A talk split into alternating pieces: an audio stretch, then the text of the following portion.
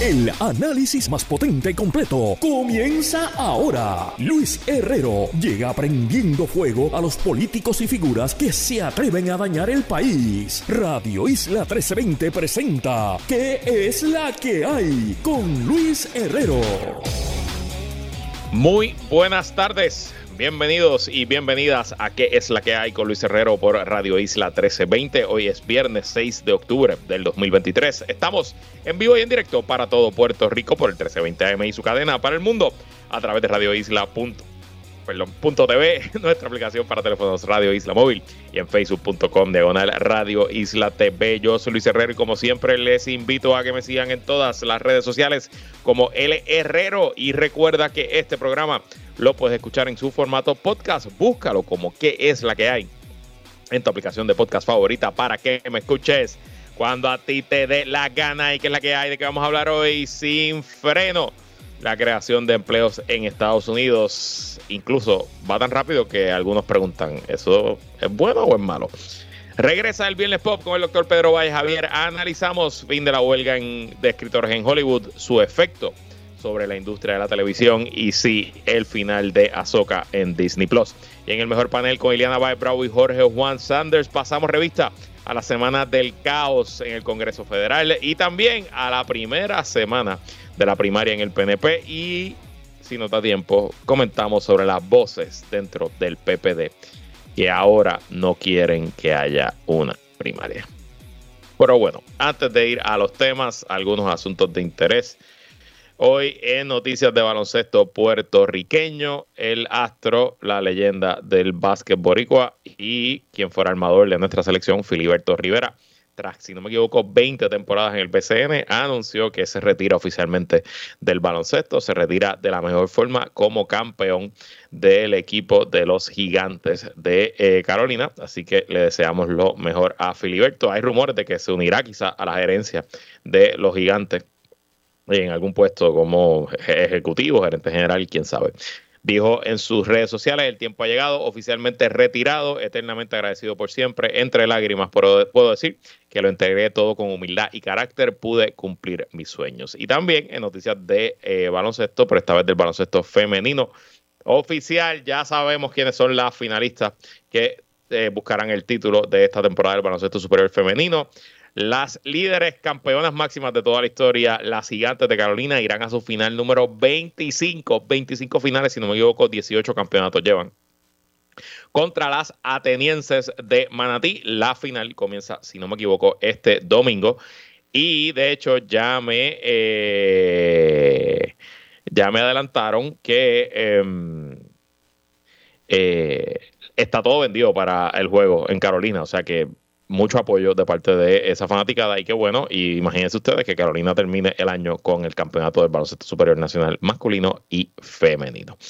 Bueno, y en temas políticos, estábamos todos a la expectativa porque hoy se suponía, pudiera ser que hoy se culminara el proceso de vista preliminar con en, el caso criminal que se lleva contra el alcalde de Mayagüez, hoy suspendido alcalde de Mayagüez, José Guillito eh, Rodríguez, eh, José Guillermo Rodríguez. Em, pero la información que tenemos a esta hora es que la vista no terminó hoy, no terminaron con todos los testigos eh, y se va a seguir en el mes de noviembre.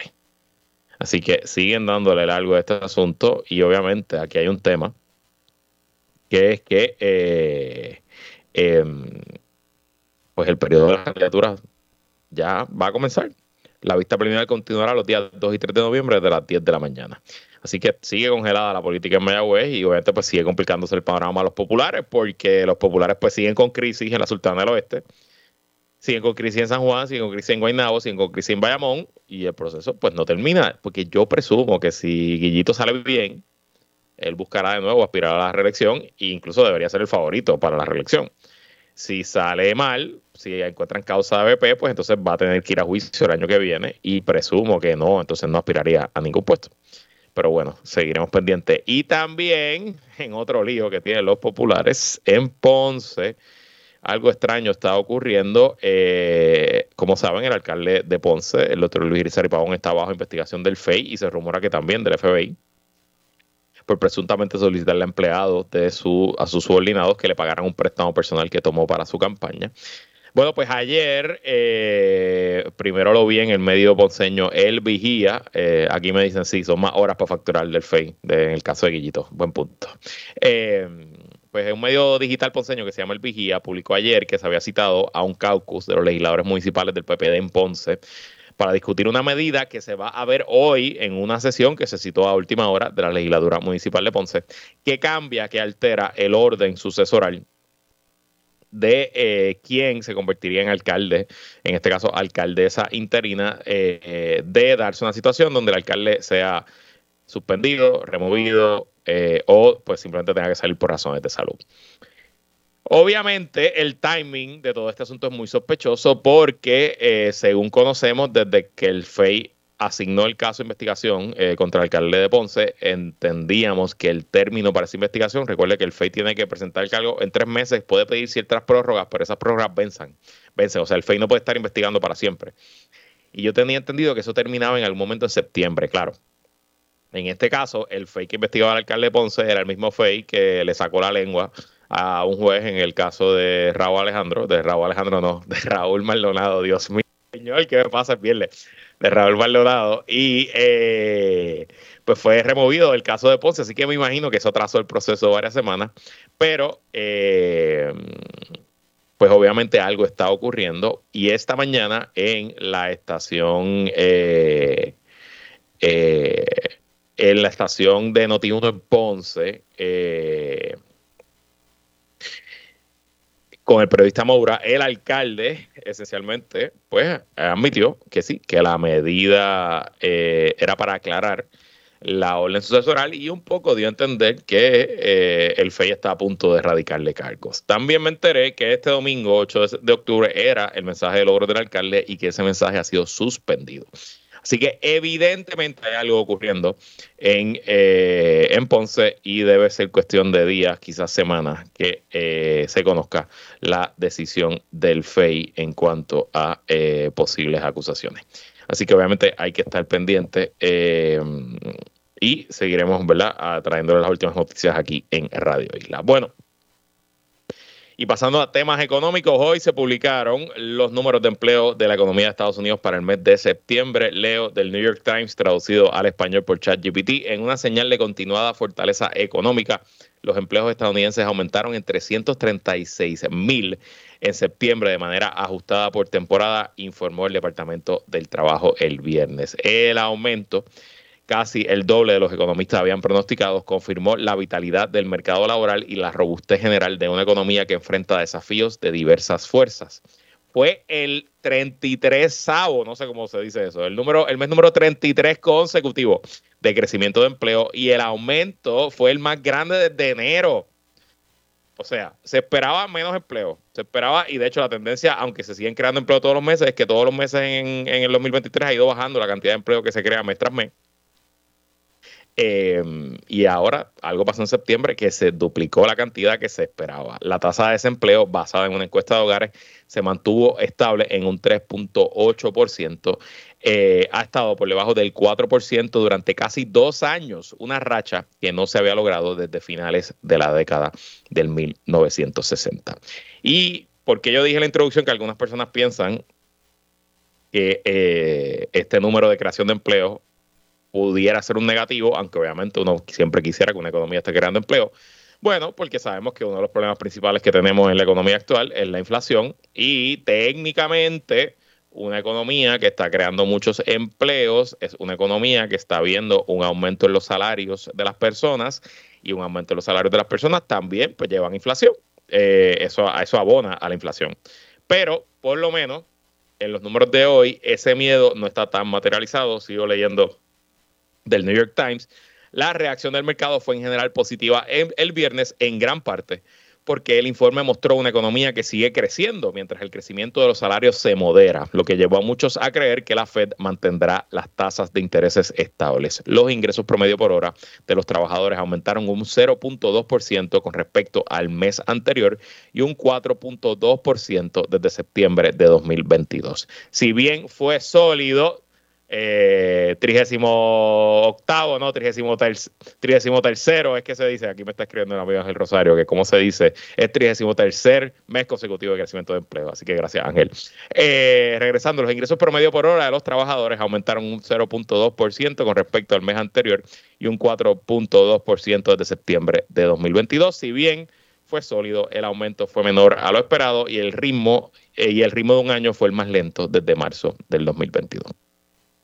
Y de los sectores que mide esta encuesta, todos que mostraron un crecimiento saludable en empleo, el sector de las vacaciones y la hospitalidad fue el mayor con 96 mil empleos, el gobierno 73 mil, educación y salud 70 mil, servicios de negocio 21 mil, eh, las ventas a detalle 19 mil 700, la manufactura 17 mil y la construcción, que ha visto una baja recientemente en Estados Unidos, un aumento de 11 mil empleos. Así que muy interesante y contra todo pronóstico, la economía norteamericana, a pesar de la inflación, la guerra en Ucrania, el aumento de los precios del petróleo, la inestabilidad política, sigue como si aquí no hubiera pasado nada.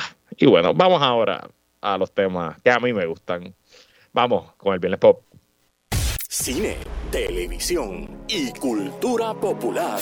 Antes del fin de semana, entérate de qué es la que hay. Viernes Pop. Viernes Pop. Con el doctor Pedro Valle Javier. Así mismo es, nos ponemos al día con lo último en el entretenimiento junto a mi amigo, el doctor Pedro Valle Javier, directamente del Geek Weekend Pod. ¿Qué es la que hay, Pedro? ¿Qué es la que hay, Luis? Saludos a ti y a todos nuestros escuchas. Bueno, eh, un sector que añadió a los números de empleos creados en el mes de septiembre fue el sector de los escritores y guionistas de Hollywood, que luego de casi seis meses de huelga eh, llegaron a un acuerdo a finales del mes de septiembre. Eh, si no me equivoco, ya va para una semana que llegaron a un acuerdo tentativo con los estudios principales de Hollywood y la matrícula de la Unión ratificó dicho acuerdo. En general, ¿cuál es el balance positivo o negativo de esta huelga? Tanto para los escritores como para los estudios. Pues mira, eh, fueron 146 días de huelga eh, y es la segunda huelga más larga en la historia de Hollywood. Eh, y yo creo que el balance al final del día es que esto fue una, una gran victoria para los escritores de Hollywood. lograron cosas que nadie pensaba que los estudios iban a, a acceder eh, por ejemplo, eh, se, se, subió el, salario mínimo y las compensaciones, se subió la pensión, se subió lo, la, la, cuestión de, de seguros médicos. Eh, importante, se aseguró que haya lo que se llama writers room, o sea, que, que todo, todo tenga un equipo de escritores y eso pues aumenta el número de, de posiciones disponibles para, para escritores allá afuera.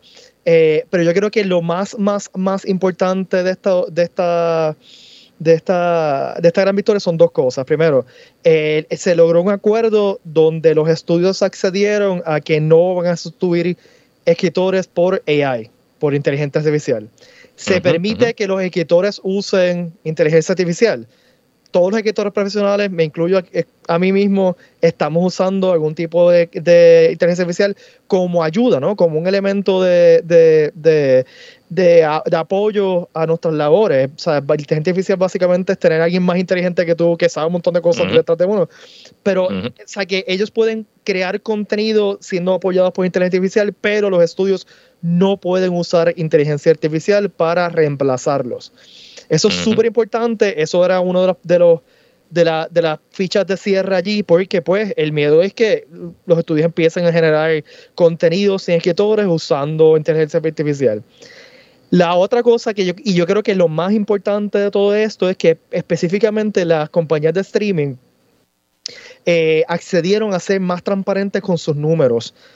Y de ese modo poder entonces darle bonos o darle más eh, regalías a los escritores de programas que son más exitosos. O sea, teníamos una situación donde el, los escritores de, los, qué sé yo, este, One Piece, la serie en Netflix que salió estos días, que era, fue súper super, eh, eh, bien acogida, pues no tenían más regalías que la gente que, pues, que, eran escritores de, de, shows que no eran tan famosos. Así que al, a las la compañías de streaming dar más transparencia sobre sus números, entonces pueden ser más justos quién recibe regalías y quién no, como es en la televisión, ¿no? Mientras más la gente ve un programa de televisión en, en medios tradicionales, pues las regalías son mayores.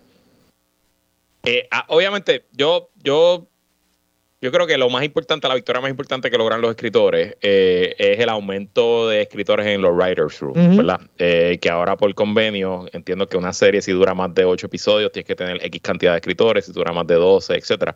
Y eso pues va a representar directamente más empleo, porque si tengo que tener más escritores trabajando, pues tengo que contratar más escritores, ¿verdad? Dos más dos es cuatro.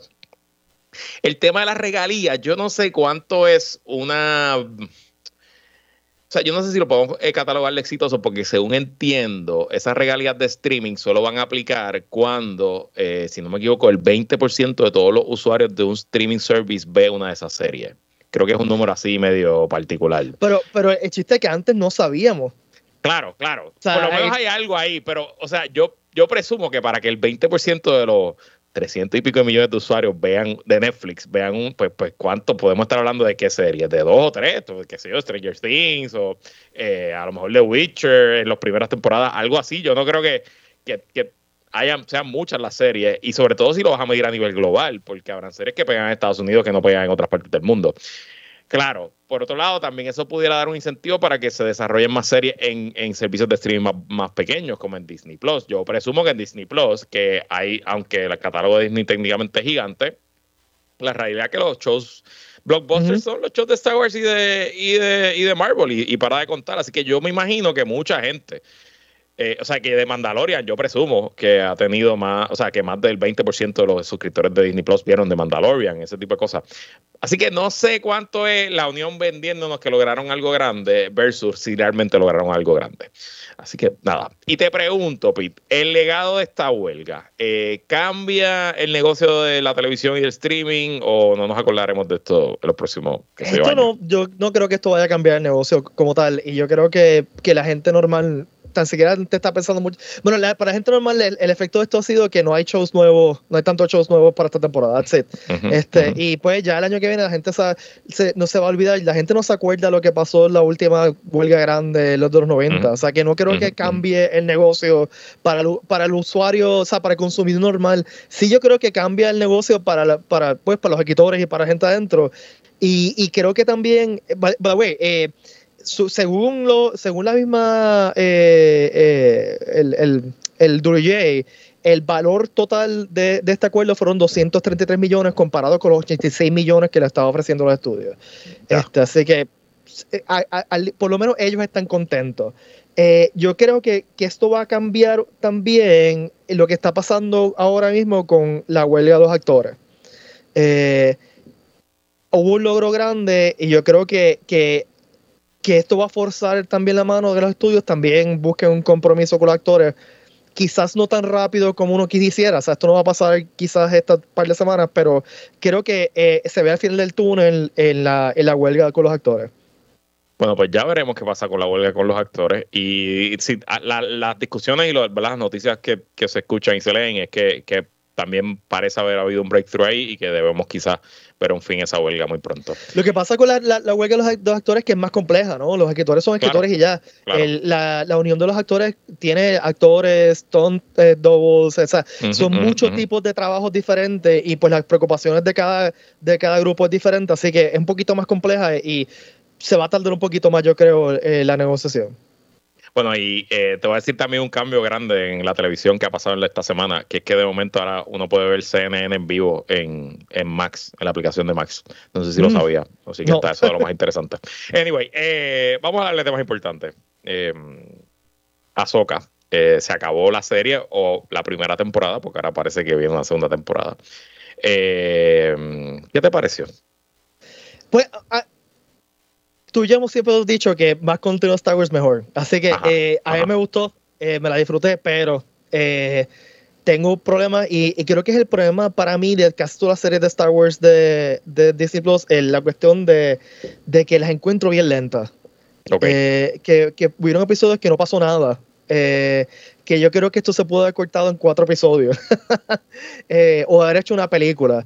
Habiendo dicho eso, pues mira, tuvieron momentos excelentes para fanáticos de Star Wars. Eh, la aparición por primera vez en, en, live action del personaje de Thrawn, que es un personaje que lleva, que, que, que, ha sido, que fue creado en los 90, ¿no? Y, que los fanáticos de Star Wars tenemos mucho cariño con, pues, sobre él. Y también la, la, aparición de Hayden Christensen como, como Anakin, eso ha causado revuelo en los círculos de fanáticos. Eh, yo la encontré súper entretenida. Eh, la actuación en general me, me, gustó mucho, más que recuerden que esto es una transición de personajes que, que surgieron a ser animada a, ser interpretados por actores. Eh, eh, si eres fanático de Star eh, si no eres fanático de Star Wars, pues debería ser fanático de Star Wars. por eso, si no eres fanático de Star Wars, pues estás mal. mira, te digo varias cosas. A mí me encantó la serie. yo sé que la, crítica está media mixta. Tuvo unos grandes momentos y, y siento que los episodios desde que llegaron al planeta de la ballena, eh, si no me equivoco, 4, 5 y 6, yo siento que eso, eso el episodio 4, 5 y 6 pueden ser de los mejores eh, momentos de Star Wars en, televisión desde, esta nueva generación, ¿verdad? Desde la, era de Disney. Eh, incluso me vi repitiendo episodios, como que decía, ah, tengo un rato, pues déjame poner el episodio de nuevo y ver, ver el episodio de esta semana una o dos veces más.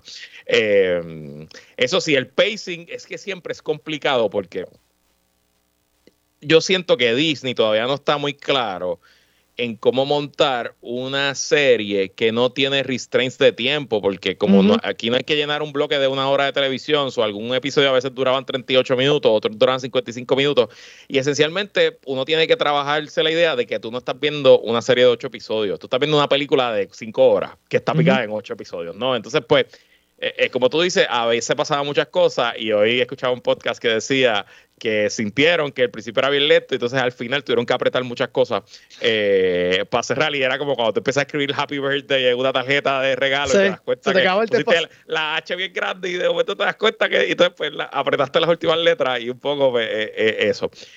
Creo que dos cosas que para mí son acertadas, pero yo no soy, yo no soy una persona normal, yo soy un enfermo. me gustó que esto fuera Season 5 de Rebels, y ah, que no has visto las partes animadas de Star Wars, que no te has sentado a ver los pico episodios de los Clone Wars, mala tuya. Aquí vamos. Siéntate, si no entiendes, busca internet. Y eso me gustó. Y segundo, yo no siempre soy fanático de la, del misticismo de Star Wars, la parte mística, religiosa, la fuerza, el bien y el mal. Pero siento que todo ese misticismo y toda la mitología nueva que crearon en esta serie lo hicieron súper bien. Eh, y estoy extremadamente pompeado para conocer más de las brujas, conocer más de qué rayos era ese planeta que es Narnia. Literal es Narnia, o sea, el último episodio se llama como de los libros de, Narnia. Eh, y nada, déme más azúcar, déme por la vena, estoy listo. Yo estoy de acuerdo. A mí, eh, los últimos episodios tuvieron, desde que encontraron a Ezra, hasta el final. Me gustaron mucho. Mis problemas fueron los primeros episodios que yo creo que pudieron haber sido condensados en dos episodios. O sea, se fueron demasiado. De, no me importaba ver dónde sacaron los motores del. De, o sea, eh, pero. lo que más, más yo creo que me gustó de la serie fue eh, el momento que presentan a Thrawn, y no, no específicamente solamente por Thrawn, sino que me encantó el look de los, los Night Troopers, eh, y de, este nuevo capitán Enoch, eh, que me, recordó a, las series de science fiction de los 80, como Battlestar Galactica, con la, la vocecita de Buck Rogers. Eso me gustó mucho, es algo diferente, lo encontré original y pues bueno, no quiero decir spoilers, pero eh, lo que pasó con los Stone Troopers, todo lo veíamos venir, pero se vio súper cool. Sí, de acuerdo. y, estoy puesto para que ese, ese trope literario entre a Star Wars, al universo de Star Wars. Y estoy ready para lo que venga la película, el segundo season, el quinto season de Mandalorian, por dónde va a seguir. Eh, estoy pompeado y quiero ver cómo me van a integrar a Luke y a Leia y a los originales, porque obviamente eh, en algún momento la guerra que viene por ahí vamos a necesitar a nuestros héroes principales. Bueno, Pedro, se nos acabó el tiempo. Ya están disponibles las taquillas para el Comic Con, ¿verdad? Ya están disponibles las taquillas del Comic Con. Vayan a Tiquetera eh, y chequen las taquillas para el Comic Con. Ya tenemos un, un invitado anunciado y pronto vamos a anunciar más invitados. El Comic Con es el 27, 28, 29. 29, 30 y 31 de marzo del año 29, 30 y 31 del 2024 en el centro de convenciones, taquillasentiquetera.com y el podcast de Pedro, ¿cómo lo escuchamos, Pedro? En cualquier red eh, de podcast, Geek and Pod, o nos pueden escuchar en cualquiera de las redes sociales del Pere Comic Con, eh, Geek and Pod. Bueno, pues ahí lo saben, doctor Pedro Valle Javier, gracias por estar aquí. Gracias a ti, Luis, y saludos a todos y todos. Nosotros nos vamos a una pausa y regresamos con más en que la que hay. Sigue conectado con Radio Isla 1320. Estás escuchando ¿Qué es la que hay? Con Luis Herrero. Somos el sentir de Puerto Rico. Ella es comunicadora, relacionista y experta en manejo de crisis. Él es estratega y un veterano de campañas políticas. Iliana Báez y Jorge Juan Sanders entran al mejor panel. Como todos los viernes, cerramos el análisis semanal junto al mejor panel con nosotros, Iliana Bae Bravo, que es la que hay, Iliana. Saludos, Luis, a ti y a todas las personas que nos están escuchando hoy.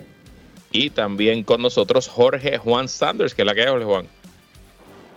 Saludos, Luis, a ti, a Iliana y a todos los que nos escuchan otro viernes.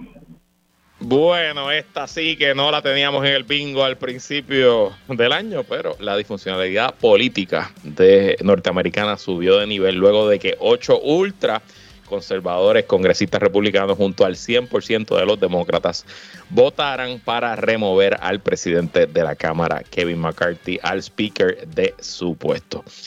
Iliana, eh, ¿había algo que pudiera haber hecho McCarthy para evitar esto o era inevitable el destino de su cortísima incumbencia como presidente de la Cámara?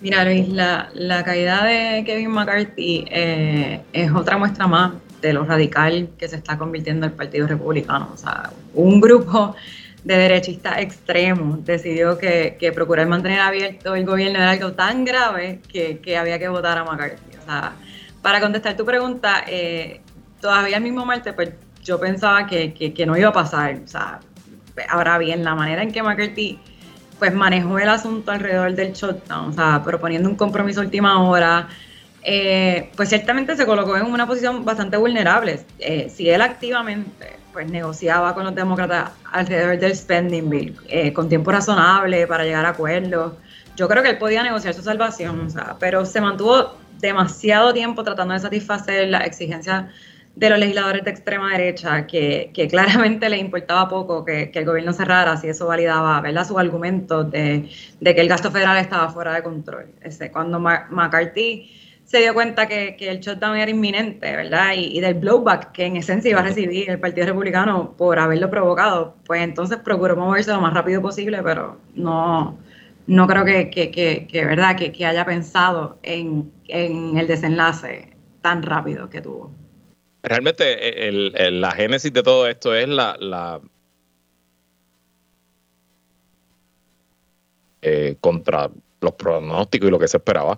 Y vamos, un partido tan polarizado, una mayoría de apenas seis votos, eh, porque son 222 republicanos y se necesitan 216 para aprobar cualquier cosa, pues hace muy difícil eh, navegar. Y McCarthy, que pasó el papelón ese de, si no me equivoco, 16 votaciones antes de convertirse en presidente de la Cámara, pues tuvo que negociarlo todo.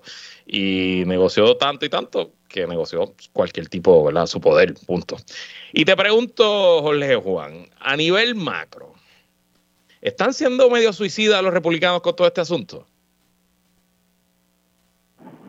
Mira, Luis, el problema es que eh, este episodio, que no está ni cerca de concluir, ¿no? Va a resaltar las divisiones internas que tiene el Partido Republicano de cara al comienzo del proceso eleccionario, que es el momento más álgido para un partido.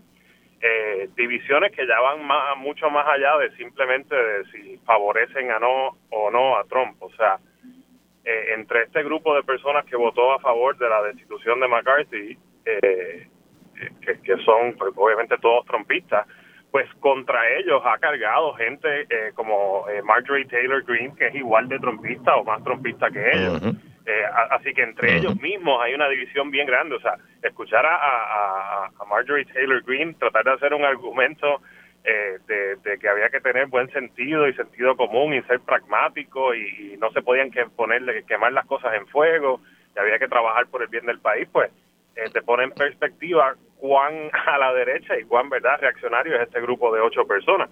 Pero esa división interna va a salir a relucir, va a ser un proceso que se va a tardar cualquiera de los tres nombres que suenan para sustituir a, McCarthy, ya sea Scalisi, ya sea eh, Jordan o, el representante Kevin Hearn, que también suena, pues eh, no, no son figuras eh, aunque ellos piensen verdad que sí lo son, no son figuras que van a poder unir fácilmente todas estas facciones.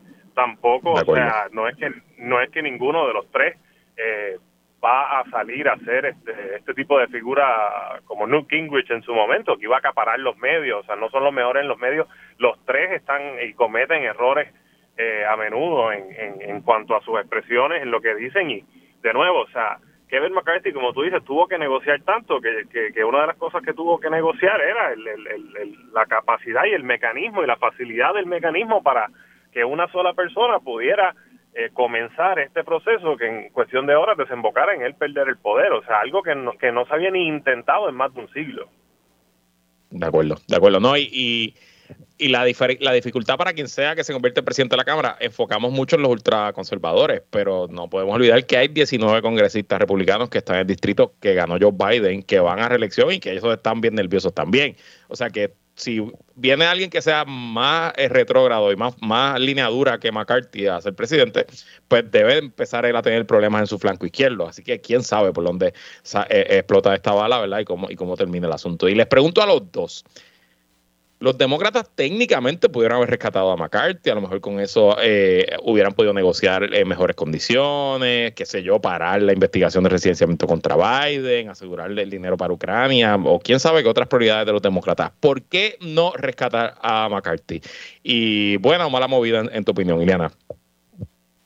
Sí, pudieron haber negociado con McCarthy, pero no podemos olvidar, ¿verdad? Quién era esta persona. O sea, eh, yo creo que le, dio motivo suficiente a los demócratas para no apoyarlo. O sea, creo que eh, eh, el tipo, ¿verdad?, excusaba el extremismo, incluyendo, ¿verdad?, las mentiras sobre las elecciones, la elección del 2020, la retórica violenta de algunos republicanos en la Cámara de Representantes. O sea, y pues también quizás los demócratas piensan que, que, que, que, el papelón de las luchas internas republicanas les ofrece alguna ventaja política. O sea, además, yo, ¿verdad? yo argumentaría que, no es trabajo de los demócratas salvar al líder de la oposición. O sea, sí creo que los demócratas pues se corrieron un riesgo, ¿no? Eh, McCarthy había logrado pues cierto grado de, de, de con algunos asuntos, ¿verdad? Eh, eh, con los demócratas pues, y con todo eso mantenía el apoyo, ¿verdad?, de, la mayoría de los republicanos, o sea, y, no creo que, su sucesor pueda hacerlo, ¿verdad? Eh, coincido con Jorge Juan y, lo que acaba de, exponer. Ciertamente creo que, no apoyando a McCarthy, pues, ponen en riesgo la gobernanza del país, y ahora hay que ver, ¿verdad?, cómo, cómo el desenlace de todo esto los va a ayudar más que tener a McCarthy allí. Jorge Juan. Mira, lo que pasa es que yo creo que los demócratas habían pasado por esta cosa que, el presidente Bush había mencionado de fool me once, shame on you, fool me twice, ¿no? O sea, ya ellos habían negociado con McCarthy en varias ocasiones donde McCarthy eh, había tratado pues de no tan solo salirse con la suya, porque ese es el objeto de cualquier negociación, ¿no? Pero ellos habían llegado a ciertos acuerdos donde McCarthy había salido de la reunión y entonces había procedido a dar estas conferencias de prensa viciosamente atacando a los demócratas. Y y en ese sentido toda esta negociación a última hora del, del, presupuesto, la negociación sobre los fondos para eh, Ucrania y como McCarthy jugó ahí, pues no era una persona de fiar realmente para Jeffries ni, ni Pelosi ni el liderato demócrata. Segundo, expones obviamente todo este proceso que se va a dar a los republicanos, pues las divisiones internas, lo que ellos van a proyectar al país. Eh, tercero, yo creo que salen ganando porque eh, ya sea Jordan o Scalisi o Hearn o cualquier otra persona, no es una persona que llevaba dos, tres años visitando todos los distritos, alineando su gente, montando una maquinaria, ¿no? Es una persona que está haciendo su primer cabildeo para este puesto básicamente en las últimas 48 horas y no va a tener esa fortaleza eh, de mediática y demás eh, de, de, tener spokespersons en los estados y en los medios, etcétera. O sea, la maquinaria como tal la, la tiene que montar y ahí pues le puede sacar ventaja y, y obviamente pues también un poco es más fácil eh, deslindarte de la culpa de cualquier cosa que no pase de aquí hasta las próximas elecciones, porque pues, obviamente la contestación va a ser no pasa por el revolú que tienen nuestros compañeros republicanos que no pueden ponerse de acuerdo ni de quién debe liderar la Cámara. De acuerdo, y yo pensando, saliendo estrictamente del Congreso, hay una historia política de, de, que la Casa Blanca decidió temprano no intervenir y no decirle a su delegación nada, ni de, que lo rescaten, ni que le votaran en contra. Eh, y lo que, lo que reporta eh, político es que en parte porque la Casa Blanca se siente que McCarthy no es una persona de fiar y que ellos entienden que el, la situación política no va a ser ni más estable ni menos estable siendo McCarthy el speaker o siendo quien venga detrás de él. Eh, y que al final del día, pues, eh, en el cálculo político no veían por qué rescatar a McCarthy les iba a resultar en un gobierno más funcional, ¿no? Y que pudieran adelantar pues, las prioridades de, la Casa Blanca. Y ya pensando en la campaña del 2024, obviamente todo el mundo habla de la edad de Joe Biden y la preocupación que se tiene con la edad de Joe Biden, pero yo puedo visualizarme una campaña donde los demócratas, desde el presidente para abajo, esencialmente, lo que le prometan al país es, mira, nosotros queremos un gobierno aburrido, nosotros queremos estabilidad, nosotros queremos no papelones, versus los locos estos que prefieren prenderle fuego al Capitolio, literalmente, eh, que sentarse a, hacer el trabajo, get the people's work done, ¿verdad? Y, siento que quizás por ahí eh, pueda haber un camino interesante, no sexy, no, no excitante, pero un camino que pudiera eh, pues llevar a la victoria. Nada, habrá que ver y obviamente aquí en el mejor panel seguiremos analizando la política de los Estados Unidos, pero vamos a la pausa y cuando regresemos aterrizamos en Puerto Rico y hablamos de la primera semana de la primaria del PNP y de las voces en el PPD que ahora no quieren primaria para la gobernación. No se vaya nadie, que la calle continúa.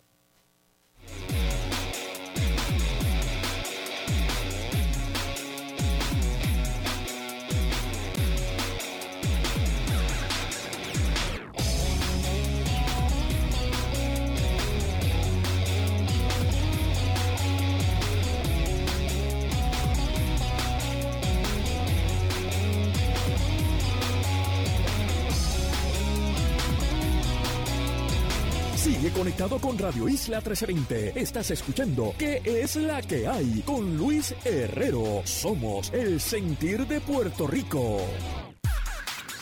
Seguimos con el análisis en Radio Isla 1320. ¿Qué es la que hay? Con Luis Herrero. Regresamos y seguimos conversando con Iliana Baez Bravo y Jorge Juan Sanders en el mejor panel. Bueno, la pelea esta casa en el PNP. Por un lado, el pasado domingo el gobernador se tiró ante casa llena en el centro de convenciones, mientras que la comisionada residente ripostó anunciando el gender reveal, el sexo de sus gemelos y también estuvo toda la semana Primero hizo dos eventos de calle, uno en Guaynabo, otro en Mayagüez, y también hizo un media tour defendiendo su primera propuesta sustantiva para pagar la totalidad de la deuda de la AEE e con fondos de Hacienda y no con un aumento a los abonados. ¿Cómo vieron? ¿Quién ganó esta primera semana en la primaria del PNP, Ileana? Tengo que ser sincera y, ¿verdad? Esta semana solamente puedo hablar de, lo que vi en los medios tradicionales, o sea, no, no, y, creo que, que, la comisionada reciente continúa perdiendo impulso. O sea, creo que con todo el esfuerzo, ¿verdad?, eh, alrededor de este anuncio, ¿verdad?, de, decir su primera propuesta concreta, pues se nota que, que, Pedro Pérez está en el gobierno, se nota que tiene eh, más gente, o sea, más líderes del Partido Nuevo Progresista detrás de él que tienen acceso a los medios y, se nota que, que tiene a los jefes de agencia. O sea, creo que, que, eh, esta semana, ¿verdad? Eh, al menos volvemos en medios tradicionales, no, no, no me consta lo que, lo que se está haciendo, ¿verdad? El trabajo de campo que se está haciendo. Creo que Pepe Luis eh, ganó 1 a 0. Ole Juan. Eh, yo lo veo completamente diferente, fíjate. Eh, la realidad es que, bueno. Bueno, para empezar, tengo que también que, ver las cosas diferentes a ti, porque decir que Pedro Pierluisi anunció ante casa llena en el centro de convenciones bueno, poco okay, anunció en el lobby del centro de convenciones. Eh, no, pero yo yo sí creo que hay un hay un problema innato con la campaña del gobernador y es que 48 horas antes de que él anunciara en el lobby del centro de convenciones estaban anunciando un aumento de luz. El problema de la campaña del gobernador es que Jennifer González va a su primera actividad de calle en Guaynabo y el hecho de que había poca asistencia es opacado porque se fue la luz en ese momento y le da pie a ella eh, para hablar del mal manejo y mala fiscalización de Luma y el alto costo de la luz, etcétera. Y ese problema tampoco eh, se ataja sacando dos años van a bajar en 30% los apagones. Eh, y el gobernador, y lo habíamos hablado en este programa, eh, año y medio, dos años decidió amarrarse a Luma. Y, y no parece que, en Luma han recibido el memo de que tienen que ayudar al gobernador en su reelección. Eh, también lo del el gobierno y el poder del gobierno lo habíamos hablado y es la razón que tiene tanto líder detrás de él, especialmente a nivel de los alcaldes.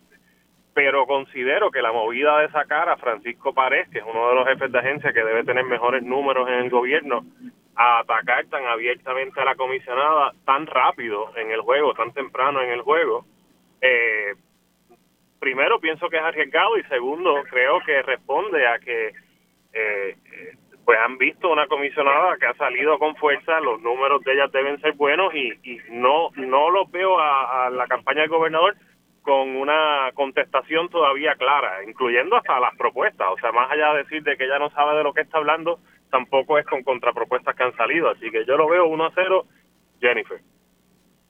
Bueno, pues eh, voy a romper el empate y creo que le voy a dar la primera a la primera semana al gobernador, no necesariamente porque se llevó, ¿verdad? No es que le ganó el cuarto el 30 a 0, pero siento que en lo que es proyección pública, y sí, es verdad, Sanders, tiene razón, no fue el centro de convenciones repleto, fue el lobby del centro de convenciones, pero los visuales son los visuales y se veía bien. Eh, hay eh, un mensaje poderoso, creo yo, en tener allí a todos los alcaldes, a todos los legisladores amarrados con el gobernador. Siento que a la misma vez la comisionada hizo dos eventos, uno en Guaynabo, uno en Mayagüez, que los dos lucieron con poca asistencia. No es, no es un evento comparable, no, claro que no, pero si estuvieran los PNP desbordándose de entusiasmo, ella en Guaynabo debió haber metido allí 300, 400 personas. Y yo no creo que habrían ni 50. Eh, así que hay algo ahí pasando. Eso sí, eh, tengo que decir que fue magistral la movida de, del gender reveal. Y cuando vemos los números de ese post que, que ella puso en, en Facebook, pues, pues ese, eso tiene que haber tenido alcance de millones y millones de personas. Esencialmente lo dije el lunes y, y me reafirmo hoy. Eh, todos los puertorriqueños, tanto aquí como en la diáspora, yo les garantizo por los números públicos que puedo ver en Facebook e Instagram, le salió el contrallado post del gender reveal por lo menos una vez en su celular esta semana y eso pues tiene un valor incalculable. Al final del día, como yo veo esta carrera desarrollándose, es que esto es Adentro del PNP quizás el gobernador tiene oportunidad, fuera del PNP el gobernador tiene cero oportunidad. ¿Cuánta gente va a ir a votar esa primaria en junio? Pues creo que ahí va a estar la clave y eh, mientras más voten mejor para la comisionada, mientras menos voten mejor para el gobernador. Y rapidito para ya despedirnos en el PPD, primero fue Luis Javier Hernández, luego Charlie Delgado, ambos están pidiendo que se negocie y que no haya primaria. ¿Por qué salir a una semana de que abran las candidaturas en el partido con este mensaje. Y segundo, pues yo digo, ¿verdad? No hayan primaria, pero para que se convierta en candidato, ¿quién? ¿Qué te parece, Ileana? Yo creo, ¿verdad? Y la semana pasada eh, lo hablé y lo discutimos. O sea, yo coincido en que lo mejor para el Partido Popular es que no hayan primarias para la gobernación. Ahora bien, eh, que, que sea dos personas que en esencia perdieron la presidencia del partido, como que no sé, creo que pues allánate, o sea, no, no, no, no me tiene mucho sentido que, que estas dos, ¿verdad? Estas dos figuras eh, dentro del partido pues hagan este llamado, pero sin, sin tomar acción. O sea, creo que, que, que en efecto está en sus manos el, el entonces pues decidir cómo van a vaquear a quien en esencia ganó la presidencia del Partido Popular. Esa es ¿verdad? mi opinión sobre, sobre ellos dos en particular. De acuerdo. Jole Juan. Mira, es, es, como tú dices, o sea, pero eh, evitar la primaria para, para que sea quien el candidato, porque esto no es como cuando hablábamos de evitar la primaria en el, en el 2011, 2012, cuando teníamos un Héctor Ferrer con los números en los altos 50 y un Alejandro casi con, con 70% de, de approval. Esto sería una primaria entre la persona que acaba de perder la última elección con unos números terribles en el área metropolitana, una persona que acaba de perder una elección interna contra el actual presidente del partido y que cuyo name recognition fuera de, su municipio debe ser bajísimo eh, y aún las otras personas mencionadas eh, que, que, que, se han mencionado pues tampoco tienen esa, esa, esa estrella detrás, ¿verdad? Así que yo creo que este tipo de comentarios surge únicamente porque ellos mismos reconocen que no tienen amarrado la candidatura como quisieran, porque evidentemente la quieren ambos. O sea, e, esencialmente una, la lectura, y estamos aquí de los tres de acuerdo, es quítate tú para ponerme yo, porque pues no te puedo quitar a la mano, no te puedo quitar a, fuerza de votos, pues quítate, bendito, y que no haya primaria, pero vaya a ser el candidato. Está complicado, está complicado. Pero bueno, nada, veremos que se desarrolla. Obviamente en el PPD eh, las candidaturas abren el 16 de octubre y si yo fuera Jesús Madero Ortiz, yo esperaría hasta el final. Yo sería el último radical para ver qué van a hacer los otros muchachos que están roncando. Pues vamos a ver si al final del día eh, el gas pela. Ileana de Bravo, gracias por estar aquí. Gracias a ti, Luis, a Juan y a las personas que nos escucharon. Jorge Juan Sanders, gracias por estar aquí. Gracias Luis, a los que nos escucharon otro viernes. Bueno, y hasta aquí esta edición de que es la que hay. Este, esta edición quedó tan y tan buena que la voy a repetir el lunes. El lunes es feriado. Yo siempre he celebrado a Cristóbal Colón. Ay, María, Cristóbal Colón, qué gran hombre. Así que eh, vamos a repetir esta edición el lunes. No vamos a estar en vivo con ustedes. Regresamos el martes. Así que gracias por sintonizar otra semana más de que esa es la que hay. Quédese con nosotros. La mejor programación y análisis de la radio puertorriqueña continúa en Radio Isla 1320. Lo próximo, el informe del tiempo con Sugeli López Pelén. Buen fin de semana.